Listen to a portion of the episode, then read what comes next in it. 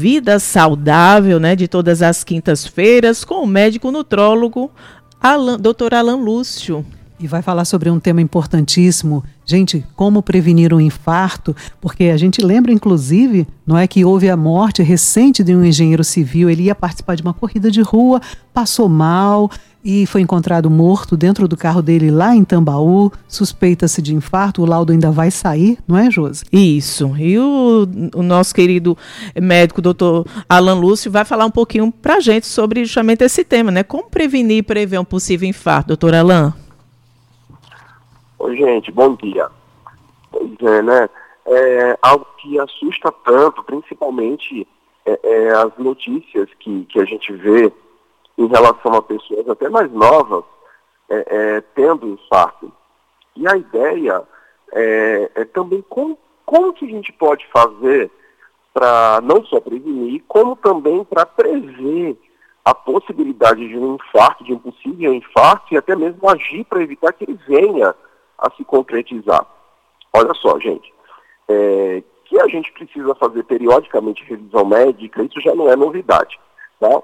É, até porque essa revisão médica, principalmente aí no caso com o cardiologista, ela vai, obviamente, é, conseguir identificar placas nas artérias do coração que a gente chama de coronárias, porque o infarto nada mais é do que uma coronária dessa, que é uma artéria do coração obstruída por uma placa.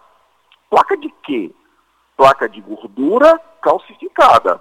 É uma placa de gordura que vai se calcificando, vai se endurecendo, vai crescendo, até que chega um momento que ela faz uma obstrução da coronária. Essa coronária obstruída deixa de irrigar, deixa de nutrir uma determinada área do coração e aí acontece o infarto. E tem sim como a gente prever, como a gente identificar essas placas.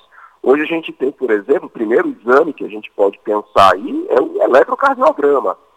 Sendo que o eletrocardiograma, ele, ele vai ser muito bom para identificar o infarto acontecendo ou muito próximo de acontecer. Tá?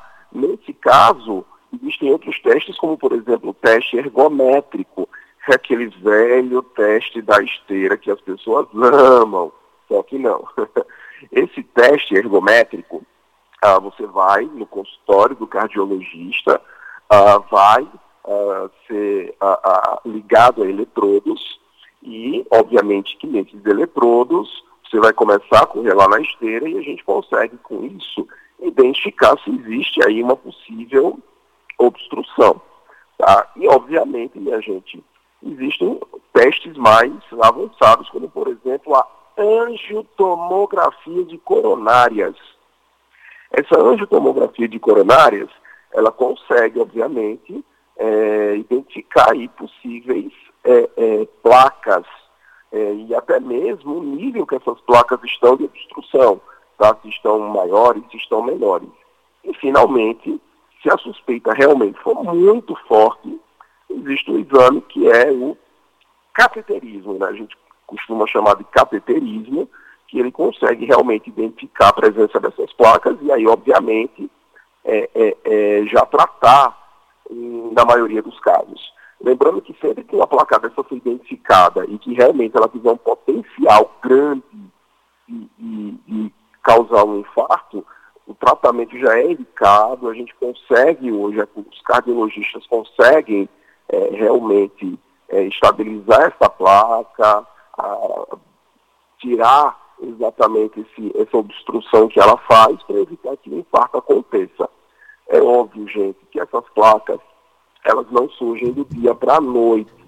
Elas surgem ao longo de vários anos em decorrência dos maus hábitos, uhum. da alimentação inadequada, do sedentarismo, do estresse, tá? de uma hipertensão arterial mal controlada. Então é por conta de fatores como esses que essas placas surgem.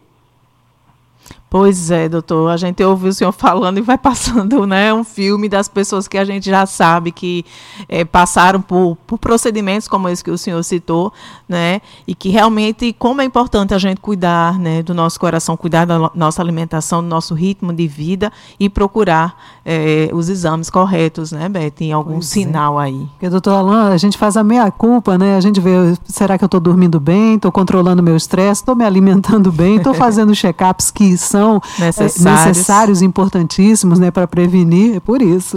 É. Tem que ficar sempre é, alerta, né, doutor?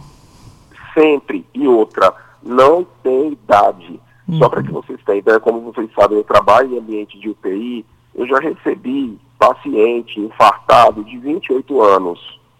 Pois é, tá vendo? Então, exato, gente. Então, assim, não, não tem idade, não é isso não é óbvio que a incidência é maior em pessoas de maior idade, até porque, como eu disse, essas placas elas não se formam do dia para a noite, elas levam tempo para se formar. Mas não se confiar, eu sou novo, então eu posso exagerar, posso ser sedentário, posso comer tudo que tiver direito, posso estar extremamente acima do peso, porque não vai me acontecer nada, é, não é bem assim. Não é bem assim. Então se cuidem e, e se você já tem realmente uma história familiar positiva, tem uma história pessoal que não é favorável, procure um médico antes de começar uma atividade física, é, procure essa investigação, porque tem sim como prevenir. Muito obrigada, doutora Alain, por mais esses esclarecimentos e essas informações aqui para nós, para os nossos ouvintes. Muito obrigada e até a próxima quinta-feira aqui no Jornal Estadual.